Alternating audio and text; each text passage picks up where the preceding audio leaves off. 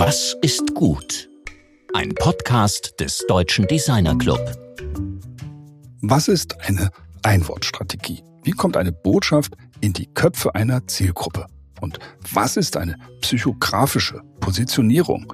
Was haben 17,65 Prozent mit Kreativität zu tun? Willkommen im Daily Cast. Mein Name ist Rainer Gerisch.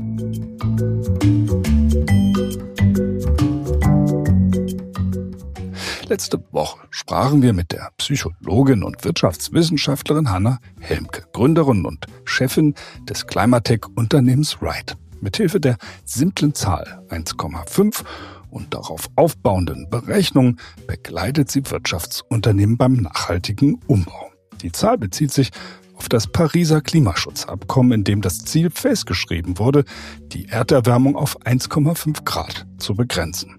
Hanna hat daraus eine Leistungskennzahl entwickelt, mit der die Klimaperformance eines Unternehmens berechnet wird. Und die besagt am Ende, mit welcher Erderwärmung wir rechnen müssten, wenn alle so wären wie dieses Unternehmen.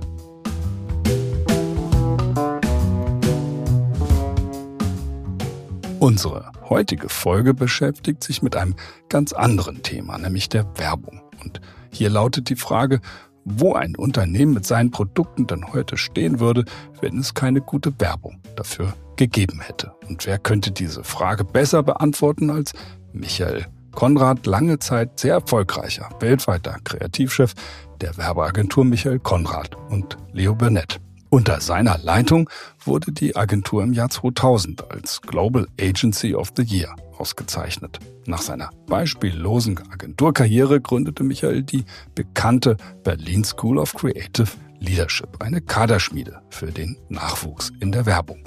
In dem nun folgenden Gespräch geht es aber nicht nur um Werbeheldentaten der Vergangenheit, sondern auch darum, wie wir in unseren 20er Jahren des 21. Jahrhunderts Kreativität managen können. Ausnahmsweise ist diese Folge etwas länger geworden wie üblich, aber Michael Konrad hört man eben gerne zu und Georg hätte am liebsten noch viel mehr Fragen gestellt. Viel Spaß nun beim Eintauchen in die Welt der Madman.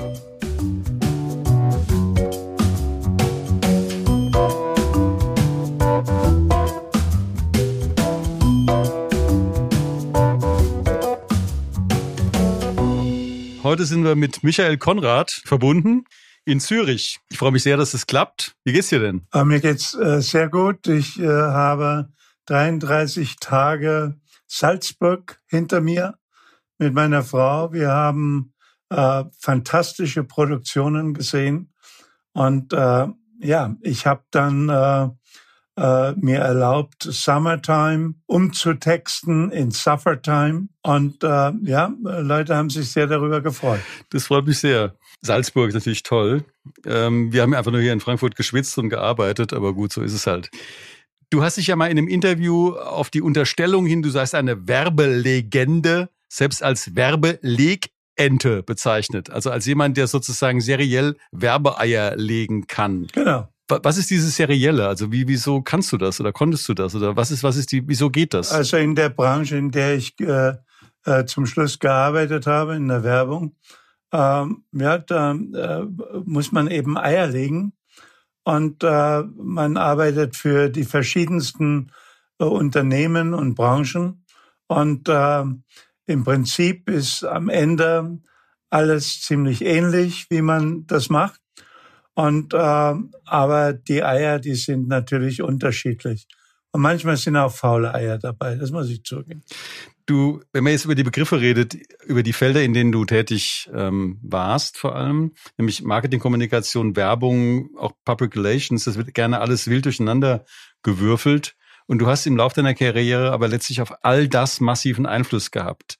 Welchen Begriff verwendest du denn für deine eigenen Kommunikationsarbeiten? Also wenn du an kommunikativen Themen arbeitest, was für einen Begriff verwendest du dafür?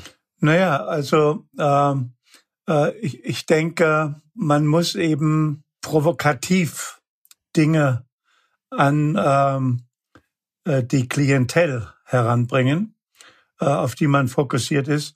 Und ich habe es mal, äh, sagen wir mal, als thought-provoking äh, formuliert, also Gedanken provozieren.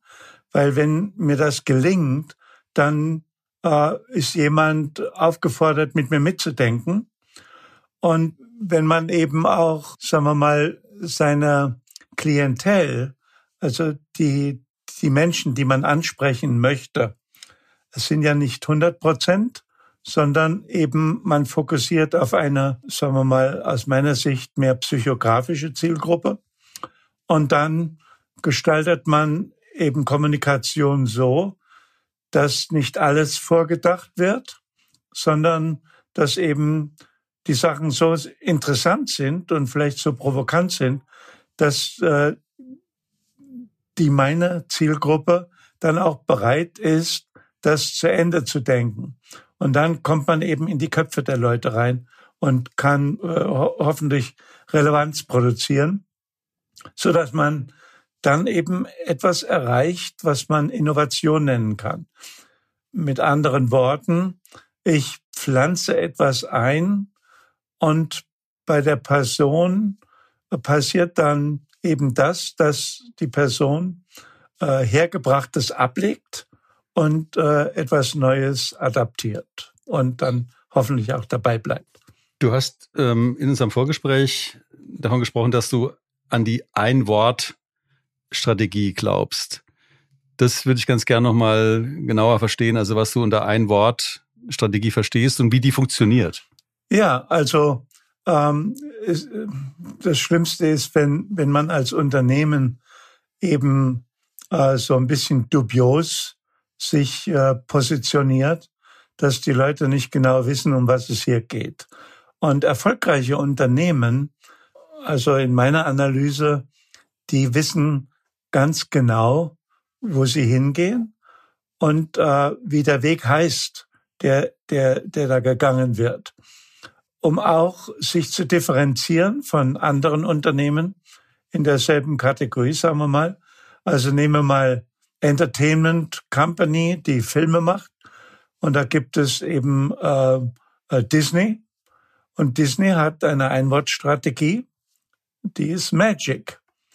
Und wenn ich jetzt äh, einen Laden wie Disney führe und äh, Magic ist, sagen wir mal, das, was ich besetze, besitzen will und niemand anderen ranlassen will. Und dann kommt eben eine Situation, dass eine andere Firma, äh, ein anderes Unternehmen mir da irgendwie ins Gehege pfuscht. Ne? Also sagen wir mal, Pixar plötzlich äh, mehr Magie produziert äh, als äh, Disney. Und dann bin ich natürlich in einer fatalen Situation. Und dann setze ich mich zusammen mit meinem Board und dann muss ich eben beschließen, acht Milliarden Dollar auf den Tisch zu legen, um Pixar zu integrieren. Oder ja, ich gehe dann her und mache eben auch 3D-Animation und bin dann wahrscheinlich nicht so gut wie Pixar.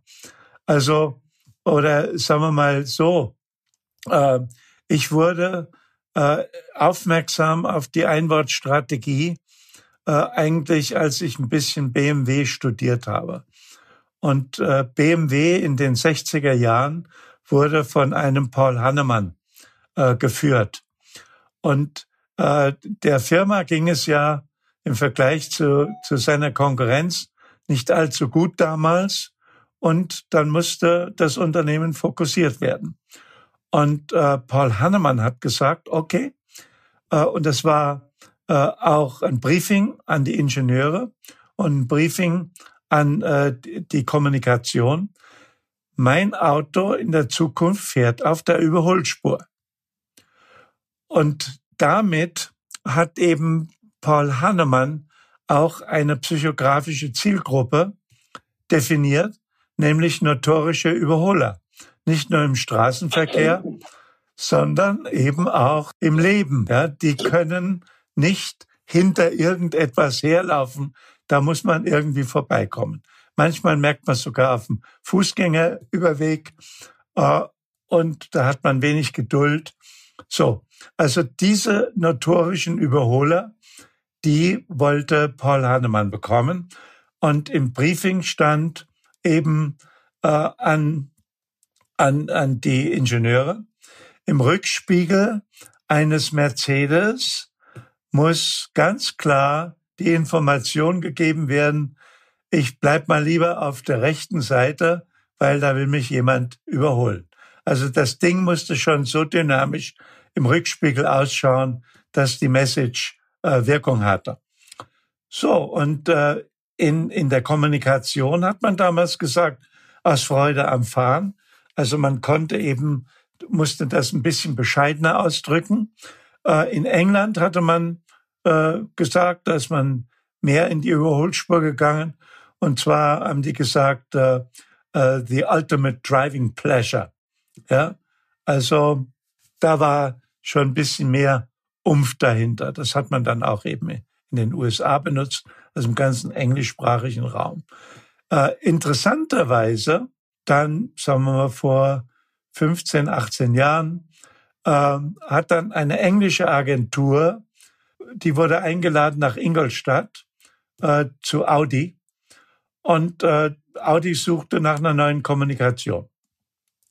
Und äh, einer der Texter guckte auf ein altes Plakat und da war so ein, so ein äh, äh, Fabriktor und da stand oben drüber ein Satz. Und, und der Texter hat sich kaum getragen zu fragen, was steht denn da über diesem Tor?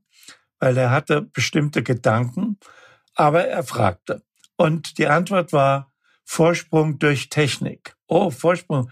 Wieso Vorsprung durch Technik? Naja, wir sind das Technologieunternehmen innerhalb des VW-Konzerns und wir haben eben auch schon verschiedene VW-Autos, äh, wie den Golf zum Beispiel, äh, konzipiert. Und äh, ja, das ist unser Motto. Und dann sind die zurückgegangen und haben eine Kampagne gemacht, die endete mit dem Slogan Vorsprung durch Technik, as they say in Germany. So, und dann wurde eigentlich äh, äh, äh, Audi auf ihre alte Einwortstrategie gehoben. Und sie haben dann, sie haben dann den TT äh, entwickelt und im Straßenverkehr äh, hatten dann auch, äh, sagen wir mal, die, die äh, BMW-Fahrer die Message gekriegt. Hey, der hinter mir, guck mal, wie die Augen designt sind. Ne? Und da kam das Ding und sprühte vorbei. Ne? Also Vorsprung durch Technik. Ne? War dann die Konkurrenz, die echte Konkurrenz für ähm, äh, BMW. So, beides eine psychografische Positionierung. Bei äh, Audi ging es halt noch ein bisschen weiter in, in die Technologie. So, äh, da war es ein bisschen ja auch technologiephobische Leute, wie man sie dann später gesehen hat bei, bei Tesla zum Beispiel. Da waren die ersten Kunden, das waren ja äh, IT-Leute eigentlich, die, die da drauf gesprungen sind. Auch eine psychografische Zielgruppe.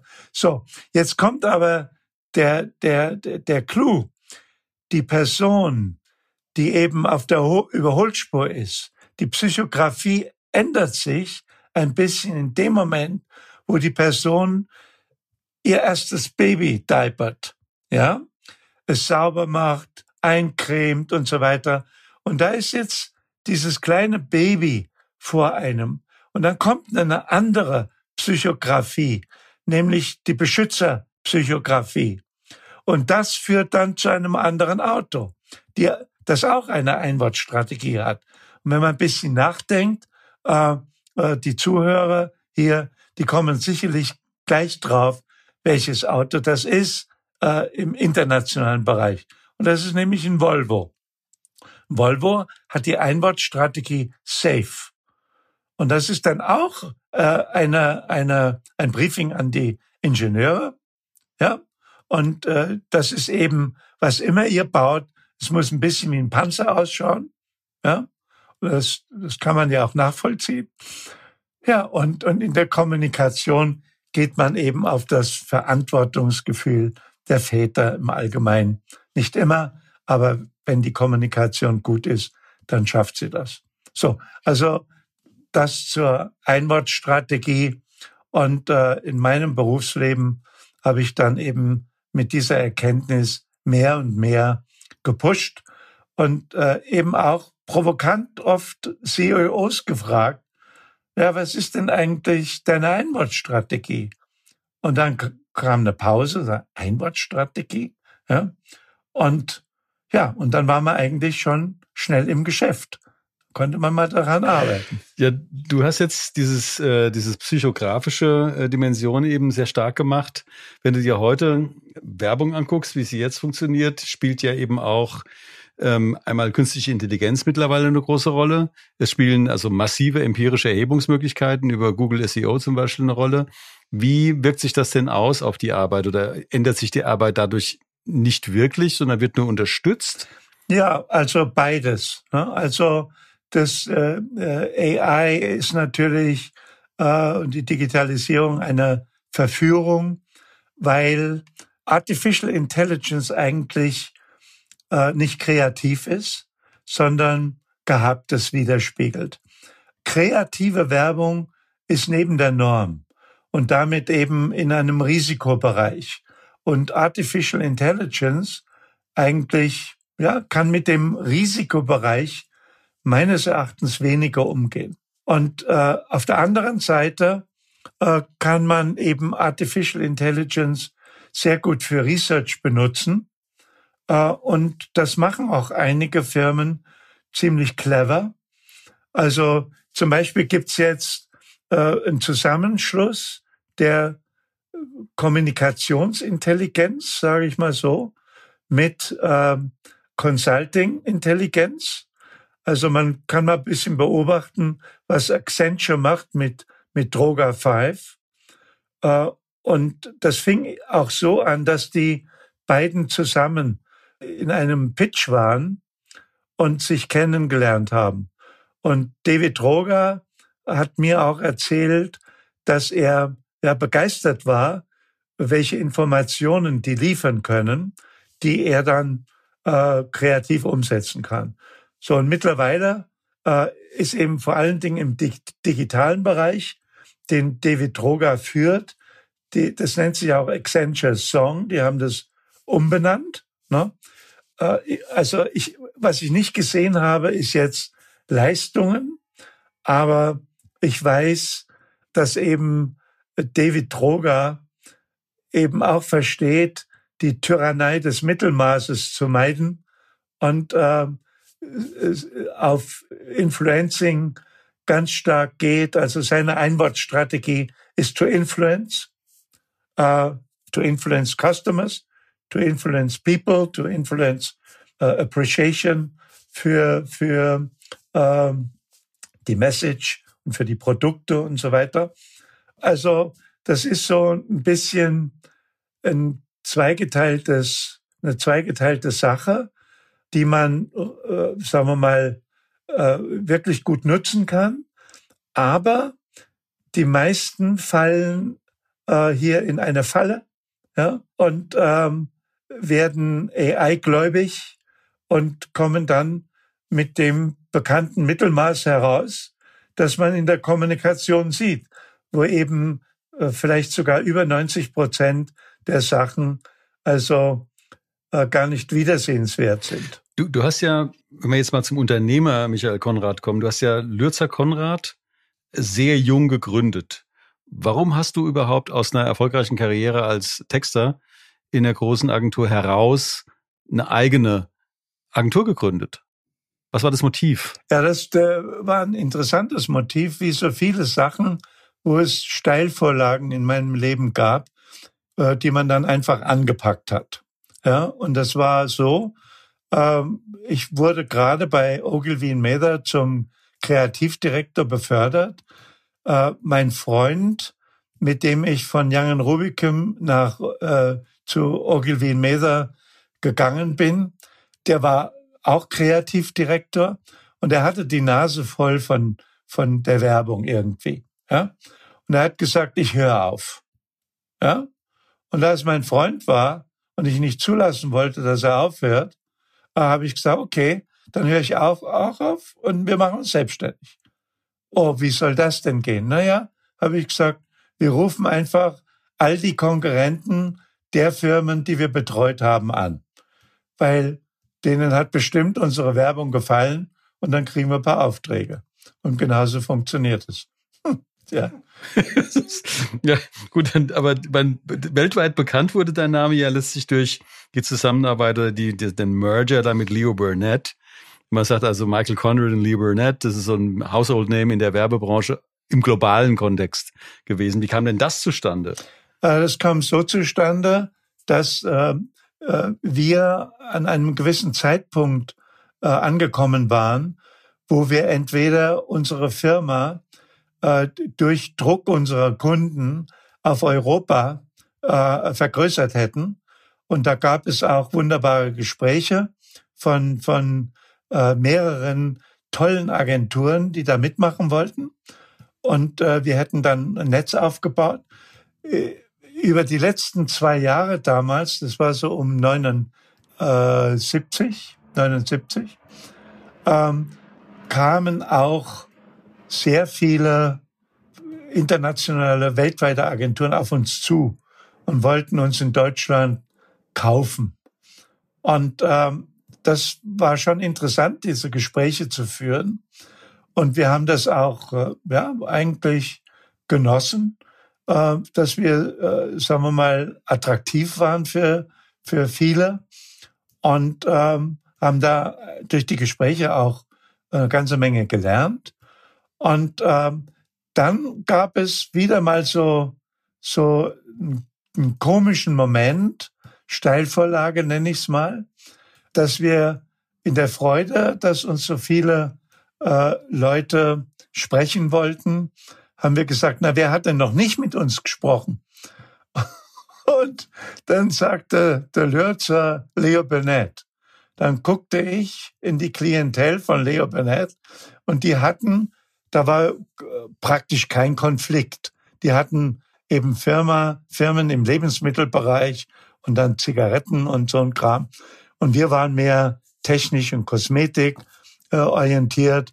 Und da habe ich sofort ins Telefon gegriffen und habe äh, Leo Bennett in Frankfurt angerufen und habe gesagt, hey, wir haben euch noch nicht getroffen, wir wollen euch mal äh, besuchen. Ja, um was geht's denn? Ja, wir wollen mal reden, ob wir irgendwie zusammenpassen. Ja, und dann ging das los und dann ähm, hatten wir sofort die, die Executives am Hals und dann haben wir so äh, geredet und haben mal überlegt, wie so ein Merger laufen könnte. Und dann haben die auch so ein bisschen mit dem, mit dem Geld gewunken und so. Äh, und dann haben wir eine Vereinbarung getroffen. Das war so im, ja, im April vielleicht.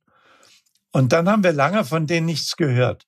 Und dann haben wir gesagt, Ende November, Anfang Dezember, also am äh, Ende des Jahres werden wir uns entscheiden, ob wir selber eine Agentur aufbauen äh, oder ob wir hier in Deutschland bleiben oder äh, übrigens von Lea Bennett haben wir ja gar nichts mehr gehört. Und, und da griff ich auch wieder zum Telefon und habe in Chicago angerufen und habe den CEO erreicht, äh, äh, den, den John Kinsella. Und habe ihm gesagt, ja mal, äh, also wir hatten da diese Gespräche, haben nichts mehr von euch gehört. Äh, wir entscheiden uns jetzt am Monatsende, äh, was wir tun werden in den nächsten Jahren. Und äh, habt, habt ihr unser Gespräch abgehakt oder wie? Ja. Und dann sagt er, hör mal, wir haben morgen ein Board-Meeting, morgen Nachmittag. Könnt ihr herkommen? dann sage ich, ja, kein Problem. Ne? Und da haben wir einen Flug gebucht und sind dahin gefahren und hatten unsere Anzeigen in so einer äh, Kaufhoftüte. Und äh, dann haben die uns ihre Sachen gezeigt in einem Boardmeeting. Wir unsere Sachen, dann wurden wir rausgebeten, dann saßen wir draußen. Dann haben wir gesagt, wenn die jetzt sagen, wir machen das, ne, äh, was machen wir denn da? Ne? Äh, Walter sagte, also ich mache das. Da habe ich gesagt, na, er macht das auch. Mir gefallen die Leute. Ne?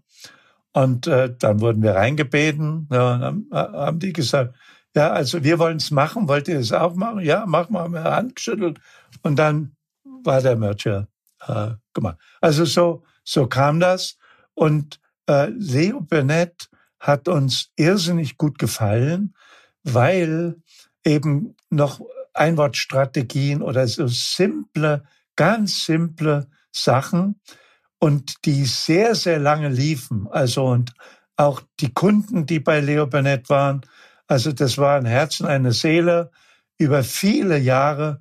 Und Leo Burnett hatte schon damals die meisten Marken auf den Weg gebracht. Und ich habe damals schon gesagt, naja, wir sind eigentlich eine Forever Brand Agentur. Ne? Und diese Idee, Forever Brands äh, zu kreieren und zu betreuen und so weiter, das äh, habe ich mir dann eigentlich so ein bisschen unter meine Arme genommen. Und dann, als ich dann später, später in Chicago gearbeitet habe, haben wir natürlich mit, mit dieser Vision gearbeitet. Aber das ist ja, dieses, äh, diese Einwortstrategie ist ja sozusagen einfach ein ganz konsequenter Umgang mit, mit Kreativität.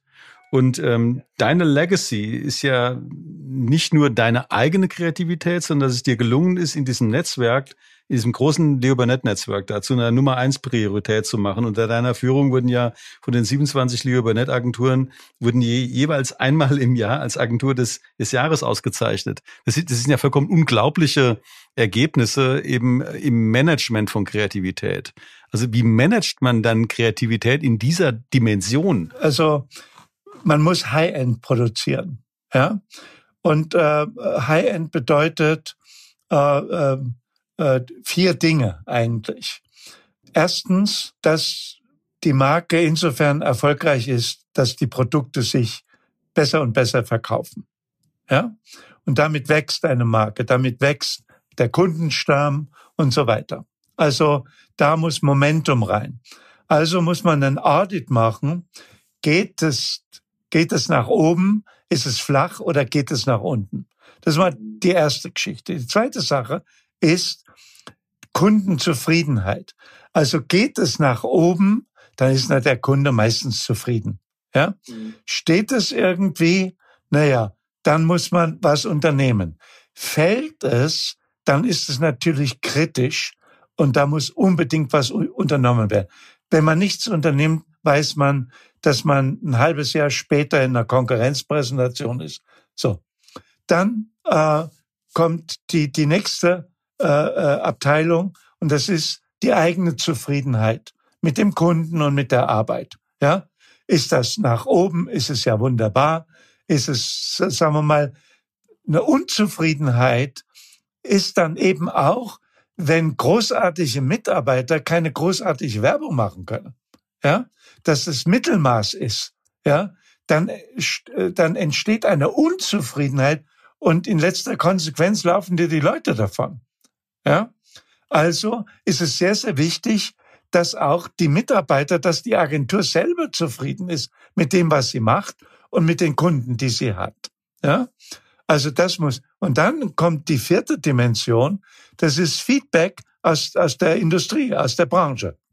Also, wenn zum Beispiel ne, Advertising Age berichtet über eine Kampagne äh, oder Horizont als beispielhaft und sie steigen ein und machen Interviews und so weiter. Ja, das muss, da muss man monitor. Geht das nach oben? Ist es flach? Oder hat man, hat man vielleicht sogar äh, äh, auch eine Situation, wo die Leute sagen, hey, das, das ist, also da guckst du dir ja gar keine Werbung an bei dieser Firma. Ne? Mhm. Wir hatten in, in England eine Situation, wenn wir äh, äh, ein, ein Treatment äh, an Produktionen geschickt haben, ja, da war äh, äh der gab so einen Satz, hey, from Burnett, it stinks. Mhm. Ja, ja, das ist fatal, ne? Wenn man nicht die besten Produktionen bekommt für seine Sache, und dann muss man drüber nachdenken. So, äh, jetzt wie wie kann man das Ganze verbessern? Also wir hatten ja den Druck als weltweite Agentur mit weltweiten Kunden, sagen wir mal 10, 12 weltweite Kunden, mit denen wir weltweite Verträge abgeschlossen haben. Aber bei meinen Reisen äh, äh in, in viele Länder habe ich dann eben festgestellt, dass lokal unsere Kunden nicht unbedingt mit uns arbeiten wollten. Warum? Ja, weil es Glamour-Agenturen gab. Ne? Also haben wir den Entschluss gefasst, in jedem Land äh, eine Glamour-Agentur zu werden. Wie wird man eine Glamour-Agentur? Indem man Agentur des Jahres wird. Ja? Und dann haben wir so ein Fünf-Jahre-Programm, Jahresprogramm aufgestellt und haben äh, High-End produziert. Zum Beispiel bei einem Kunden ein Glanzlicht im Jahr. Einmal, wo die Welt drüber spricht. Ja, das muss ja gelingen. Ne? Und dann haben wir Folgendes gemacht. Wir haben dann äh, Qualitätskriterien, äh, zehn gelistet. Und das war dann so vier Qualitäten, die sozusagen inferior sind, die wir vermeiden wollten. An vierter Stelle war das Klischee, an dritter Stelle nicht kompetitiv, an zweiter Stelle destruktiv, an erster Stelle erschreckend.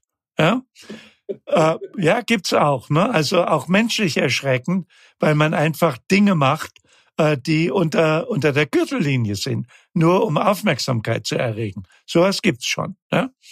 Und wir hatten auch einen Fall und haben dann weltweit den Kunden verloren. Ja, äh, da will ich nicht weiter drauf eingehen. Ja? Dann äh, 8, 9, 10 auf dieser Liste. 8, einen neuen Standard in der Kategorie setzen. 9, einen neuen Standard äh, in, in, in der Kommunikation setzen. Und 10, das, die inspirierendste Kommunikation der Welt. Das ist natürlich dann äh, äh, sehr ambitiös. Aber sagen wir mal, damals gab es zum Beispiel also die Levi's-Werbung, ja, von Bartelbogel Haggerty einfach großartig, ja, die die äh, nicht nur einen neuen Standard gesetzt hat in der in der Kategorie von von irgendwelchen Arbeitshosen, ja, sondern auch in der Kommunikation, ja.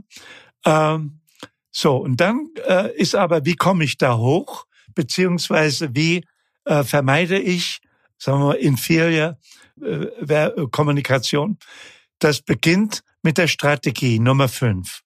Aber eine innovative Strategie.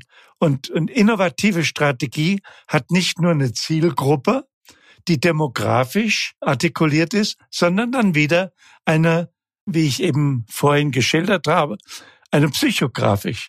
Äh, also die, da kommt man eben viel näher an seine Klientel heran. Ja, ähm, dann gibt's noch auch inhaltlich natürlich, will ich jetzt nicht lange eingehen, ja, aber zum Beispiel die phänomenale Kampagne God Milk war eben äh, äh, äh durch ein Research, wo sie 120 Haushaltungen genommen haben und haben äh, praktisch zwei Wochen gegen ein Entgelt Haushaltungen gebeten, keine Milch zu verwenden, haben dann sehr schnell gesehen, dass die Leute in eine Frustration geraten sind, ne? weil sie nämlich ihren Schokoladenkuchen und ihre Cookies mit, äh, äh, mit Milch konsumieren. Ja? Wenn keine Milch da ist, das ist ein Dilemma. Und daraus wurde dann God Milk diese phänomenale Kampagne und auch, sagen wir mal, in der Kreation kann man sich ja auf YouTube angucken, God Milk rein und man sieht die ganzen Dinger. Ne? So, und, und das ist eben inhaltlich, war Milch immer zu Hause zu haben. Das heißt, Milch gehört auf den Einkaufszettel, während das Briefing eben sagte, Milch ist gesund. Ja, macht, äh, äh, festigt die, die Knochen und so weiter. Ja, also das ist, ist eben, das ist ein Dilemma, äh, dass eben sehr oft in den Briefing banales Zeug steht, was die Leute eh wissen, aber nicht irgendetwas Neues gefunden wird, was eben thought-provoking ist. Ja? Dann auch in der Umsetzung. Ne? Und dann kommt eben äh, sechs, die frische Idee, das Ganze frisch umzusetzen, dass es die Leute sehr gerne wiedersehen, weil wir wiederholen ja ständig unseren Kram ne? dass eben die Leute nicht ausklinken, sagen, jetzt lass mich mal in Ruhe, ich gehe aufs Klo. Ja? Und, und dann eben sieben äh, im Detail, also designen die ganze Sache so, dass es frisch, intelligent, auch geschnitten daherkommt, gut gefilmt und wirklich, äh, also selbst wenn, wenn, wenn man nicht sehr viel Geld hat, ja, ist es sehr, sehr wichtig, dass eben das Crafting äh, superb ist. Und, und äh, da gibt es ja genügend Leute, die das eben gut kennen. Und dann haben wir einen Strich gemacht bei der sieben und haben gesagt, High-End muss produziert werden. Da hatten wir im ersten Jahr 141 Stücke von etwa viereinhalbtausend, die wir produziert haben. Also es waren etwa drei Prozent. Ja, nicht viel. Und im fünften Jahr hat man 360 oder so. Ne? Und das sind dann schon sieben, acht Prozent. Und das hat den Unterschied gemacht. Und dann ist es so, je mehr High-End man produziert, umso mehr Excitement ist in einem Unternehmen. Und dann automatisch denkt man schon nicht mehr, eine Sache einfach zu erledigen, sondern eine Sache, das Optimale rauszuholen aus jeder Möglichkeit. Ne? Und das, das ist bei uns passiert. Das ist ja wirklich eine super spannende und extrem programmatische Antwort auch auf die äh, Frage gewesen, wie man Kreativität managt. Das ist ein sehr strukturiertes Vorgehen, auch ein sehr langfristig angelegtes Vorgehen. Ähm, und ähm, man merkt auch, dass du äh, also sozusagen in, so, in so Checklisten letztlich auch immer vor Augen hast, mit denen du dann mit den jeweiligen Leuten auch umgehen kannst. Also du kannst jedem im Grunde auf den bestimmten Punkt, also Punkt sieben muss lecker aussehen, dann eben auf einen Produzenten auch zugehen, kann sagen, äh, innerhalb unserer Strategie bist du letztlich Punkt sieben. Also selbst wenn das so nicht gesagt wird, aber es ist demjenigen klar, dass er in einem größeren Spiel äh, eine ganz entscheidende Rolle hat.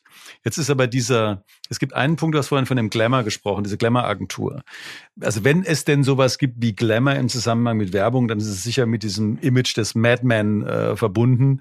Also diese Netflix-Serie auch Madman, die ja im Grunde die Werbung der 50er bis 70er Jahre letztlich äh, auf eine atmosphärische Art und Weise beschreibt. Also welche Rolle hat denn für dich diese, dieser Glamour innerhalb der Szene ähm, gespielt? War das für dich mehr oder weniger irrelevant? Also dass du dann sozusagen mit deiner strukturierten Art dich gar nicht dafür interessiert hast, ob da jetzt äh, Partys gefeiert werden oder war das auch Teil deines Lebens? Ja, also es war natürlich ja, mehr Zeit auch, äh, es war mehr Geld da, es war, äh, waren damals noch diese äh, sogenannten 1765 Prozent, die reinkamen.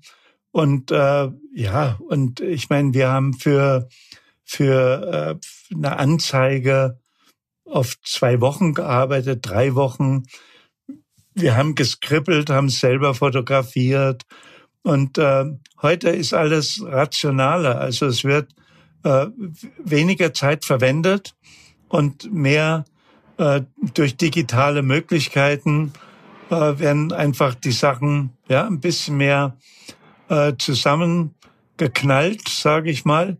Und es gibt ja auch kaum noch Anzeigen was, was mich besonders ärgert. Und das hat eben auch etwas mit Mediaplanung zu tun. Ja, dass, dass einfach klassische Printmedien nicht mehr so berücksichtigt werden wie früher und dadurch auch die Printmedien in erhebliche Schwierigkeiten kommen, weil Werbung hat Journalismus finanziert. Ja? Und äh, das ist, das ist eine totale Idiotie, weil wenn ich heute eine, eine Qualitätsmarke habe, muss ich auch in Qualitätsmedien gehen. Und, und das müssen sich mal die Medienplaner wirklich vor Augen und die auf Reichweite gehen und weniger auf Qualität. Ne? So, und, und, und um auf die Frage zurückzukommen mit Madman, es war Geld da, es war Zeit da, und natürlich wurde getrunken, aber es war auch Professionalität da. Und zurück zur Einwortstrategie. Also man kann sich dann vielleicht noch erinnern äh, an, äh, an eine Episode, wo es darum ging, äh, für Lucky Strike äh, eine Idee zu finden. Ne?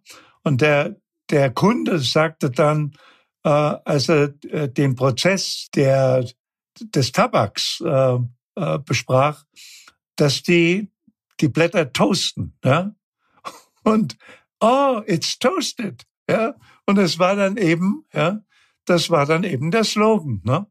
Und äh, ich kann nur nur jedem Werber, äh, falls es heute noch welche gibt, empfehlen, diese Serie äh, von vorne bis hinten, von hinten bis vorne immer wieder anzuschauen. Äh, großartig. Äh, und das hat ja auch, sagen wir mal, äh, Netflix, ne? Das hat hm. Netflix ja. gegründet damals, ne? wenn man hm. so will. Also ne? mir, mir geht es ja auch in dem Gespräch, Gespräch heute in keiner Weise um, um Nostalgie, sondern mir geht es eigentlich, und das hast du jetzt wirklich in brillanter Weise eben auch äh, sozusagen rübergebracht, um die Prinzipien hinter äh, so einer klaren Haltung und, so, und eben auch einer klaren Strategie, wie man äh, Kreativität schafft. Du hast eben gerade ein Zahlenverhältnis genannt, mit dem ich jetzt nicht direkt anfangen konnte, nämlich 1765. Das kannst du vielleicht noch mal kurz erläutern, worum es da geht, also 1765. Ja, man hat auf die, die Schaltung auf, auf den, das Werbebudget äh, über die Schaltung äh, äh, in Medien hat man 17,65 Prozent kassiert. Jetzt äh, hat sich ja, äh, sagen wir mal, die Werbung hat sich selbst zerstört. Ja? Äh, die, Agenturen haben sich selber zerstört. Das begann mit äh, der, mit der Separierung äh, der Mediaabteilung.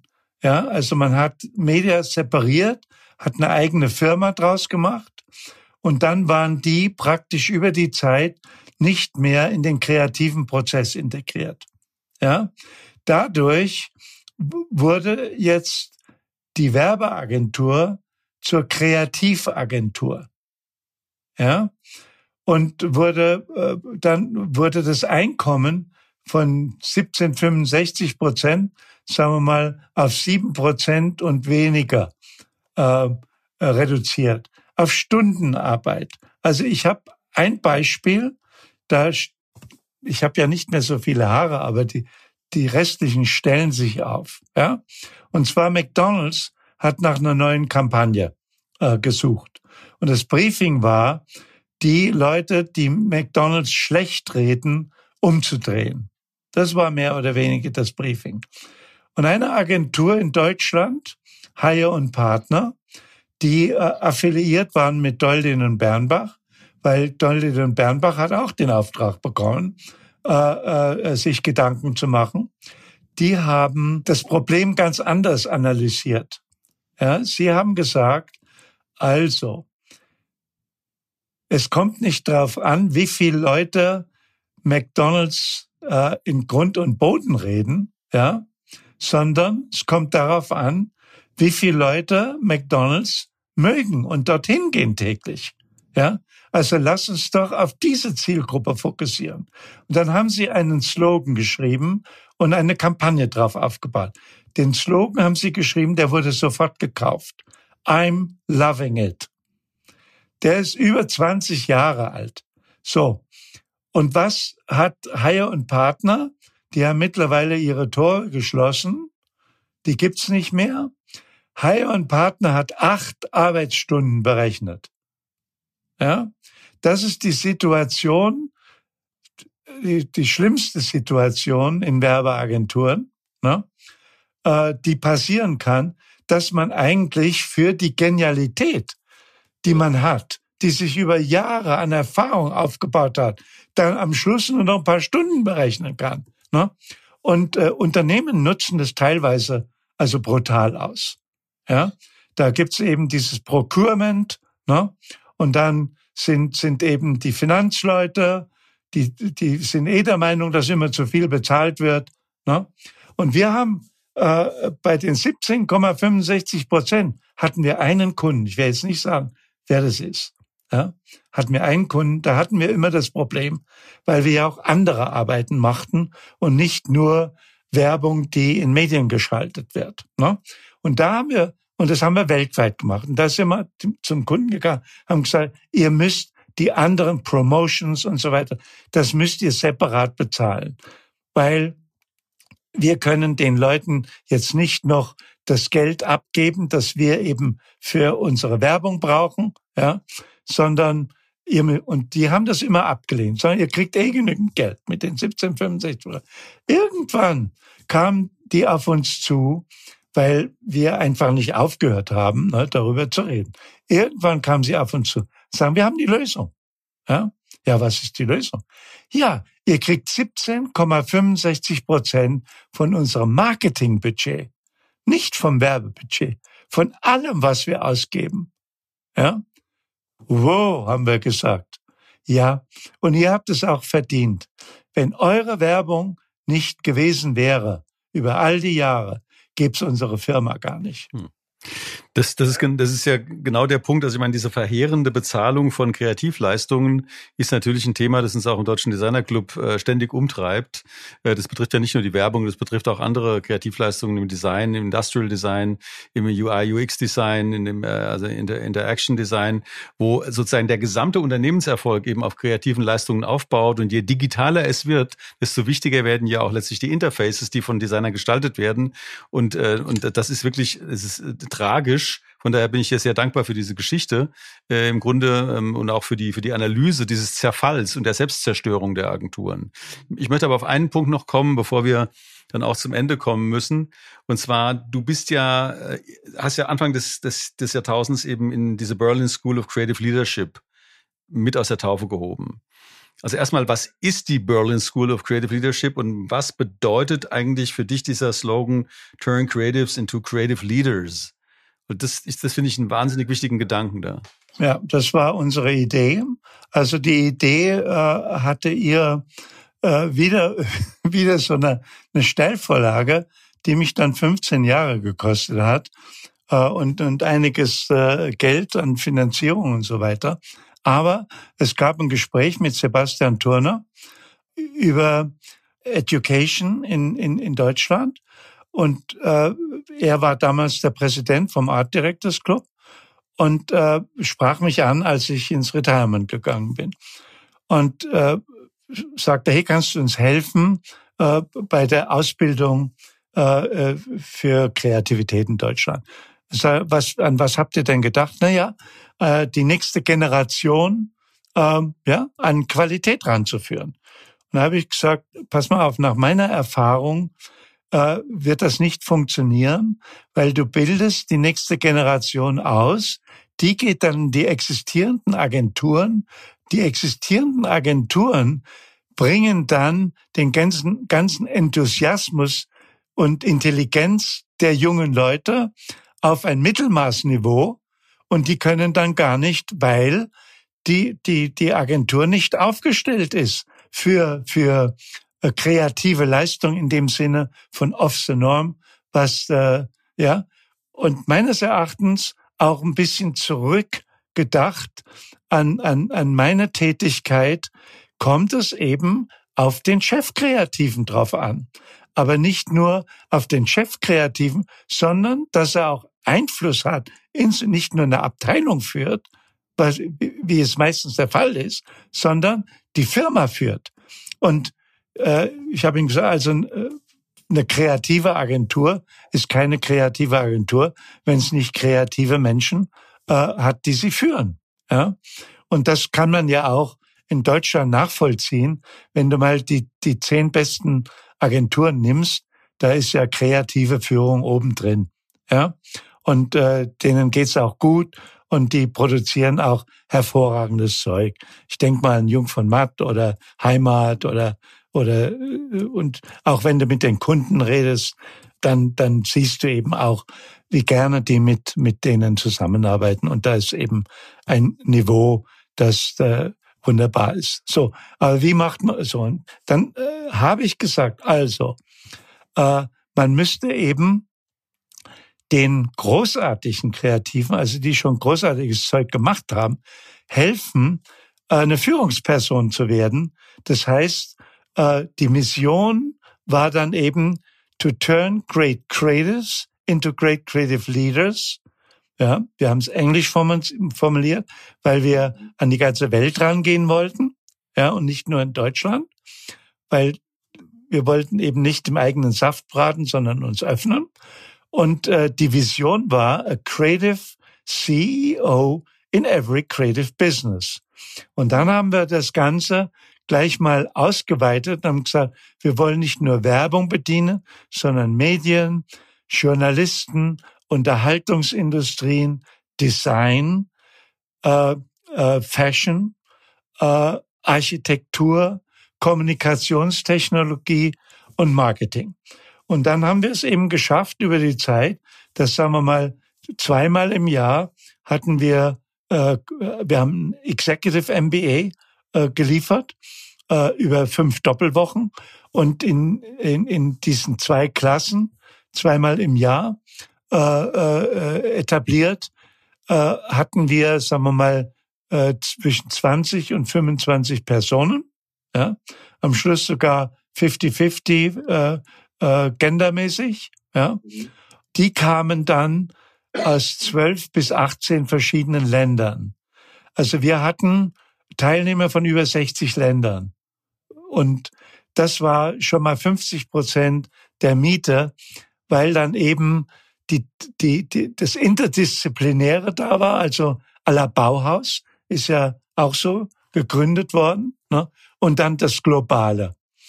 So, und dann äh, gab es eben ganz spezifisch äh, einen Fokus, sehr praktisch aus, aus meiner Tätigkeit, also sechs, äh, äh, sechs Pillars haben wir es mal genannt, to lead your enterprise into a competitive future on the basis of your resources and the resources you can create along the way.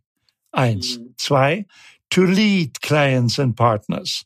Also wir sprachen vorher über ein Briefing, das meistens noch nicht so ist, wie es vielleicht sein sollte. So, drittens, to lead product excellence. Äh, vier, to lead people. Also wahrscheinlich äh, das größte Unterfangen. Fünftens, to lead yourself. Und sechstens, to lead your industry. Mhm. Und dann, wie macht man das? Weil Vertrauen muss her. Und wenn, wenn, äh, wenn äh, Vertrauen entgegengebracht wird, dann ist schon auch wieder die halbe Miete da für ein Risiko, das eingegangen werden muss. Weil, wie gesagt, Kreativität ist off the norm, ist ein Risiko. So, und das ist dann erstens äh, mit Komplexität selber umgehen, reingehen in die Komplexität, etwas lernen. Dann zweitens die Analyse auch mit äh, selber mitmachen. Drittens äh, alternative Strategien aus der Analyse. Viertens, hey, wie wie, wie kann ich mir helfen in Entscheidungsfindung? Also da gibt's von Edward de Bono zum Beispiel, The Six Thinking Hats, ja, äh, ist, ist ja auch wieder lesenswert, muss ich sagen. Fünftens, Implementation, äh, Alignment natürlich, alles dahinter bringen, weil es gibt schon ein paar Querköpfe, die sagen, das ist alles Bullshit, das kann nicht funktionieren. Ja? Gerade wenn man ab, abseits der Norm ist. Und sechstens, äh, äh, Implementation. Und das wird eben meistens nicht beherzigt, weil wenn man etwas risikobehaftet etablieren will, dann muss man Implementation warten und, und alle Leute, die eben dagegen waren, müssen sogenannte low-hanging fruits sehen, die man schnell produzieren muss, äh, dass sie sagen, hey, das kann ja doch funktionieren. Ja, ja wunderbar. Nochmal eine Riesenprogrammatik äh, zur Ausbildung eben von ohnehin schon ja bedeutenden Kreativen zu Creative Leaders. Von daher, ähm, ich glaube, dass äh, das Gespräch, das wir jetzt geführt haben, hat nicht nur mir, sondern ich denke auch allen Hörerinnen äh, gezeigt, äh, welche Rolle strukturiertes Denken eben in der Kreativität spielt und äh, dass sich im Grunde aus diesem strukturierten Denken auch die unternehmerischen Erfolge ergeben. Und äh, von dir angesprochenen Punkt äh, der Selbstvernichtung durch Unterbewertung der eigenen Leistung, das ist ein dramatisches Phänomen, mit dem wir uns sehr stark auseinandersetzen müssen äh, und das ich auch hier so mitnehme. Ich habe jetzt noch eine Frage, unsere Abschlussfrage, nämlich diese Frage, was ist gut? Was ist gut? Ach, ja, äh, was ist gut? Da kann ich zu diesen vier Punkten zurückkommen. Ne? Ähm, ja, wenn, wenn die Sache die mir anvertraut wurde, wurde einen Impact im Markt macht. Ne? Also zum Beispiel äh, hatten wir mal, äh, hatte ich mal eine Demonstration für einen Rasierer erfunden. Äh, wir haben die Leute nachrasiert in der Früh und haben dann den Scherkopf runtergenommen und ausgeklopft. Und dann haben die Leute gesagt, hey, da geht ja noch was runter. Ne? Und allein mit die, dieser Demonstration, die ja auf Obsolescence zielte, äh, hat, wurde im Fachhandel wurden äh, eine Million mehr Rasierer verkauft im ersten Jahr. Ne? Also Impact. Äh, zweitens äh, Kundenzufriedenheit äh, habe ich angesprochen. Drittens eigene Zufriedenheit und viertens ja Feedback, Applaus aus dem Markt und das kann, können gute Artikel sein, wo die Sachen besprochen werden oder auch mal ein Award. Ne? Und davon haben wir ja genügend gekriegt. Ja, okay, also ich kann dir auch nur Applaus zurückgeben. Ähm, bedanke mich ganz herzlich, dass es geklappt hat, das Gespräch. Und ähm, ich freue mich auf jedes beliebige Wiedertreffen in der Zukunft. Das ja, ist auf jeden Fall etwas, wo Georg. ich viel mitnehme und auch viel lerne. Ja, ich mich auch, Georg. Ja. Danke äh, für die Gelegenheit, ein bisschen was aus meiner Vergangenheit von mir zu geben. Ja. Aus der Gegenwart und aus der Zukunft auch. Natürlich. Okay, mach's gut. gut. Ciao, Tschüss. du auch. Ciao.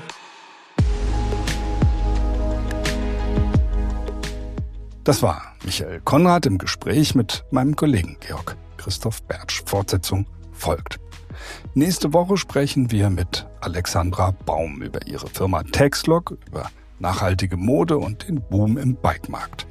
Die studierte Modedesignerin und dreifache Mutter erklärt uns, wie sie in Leipzig eine erfolgreiche Firma aufgebaut hat.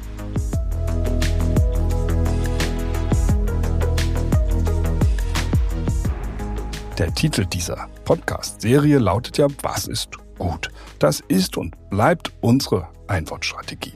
Das ist und bleibt die Frage, auf die wir in unseren Gesprächen die richtigen Antworten suchen. Mit inzwischen 100.000 gehörten Folgen haben wir weit mehr erreicht, als wir uns am Anfang haben träumen lassen. Und so soll es weitergehen. Alles Gute. Eure DDcast Redaktion.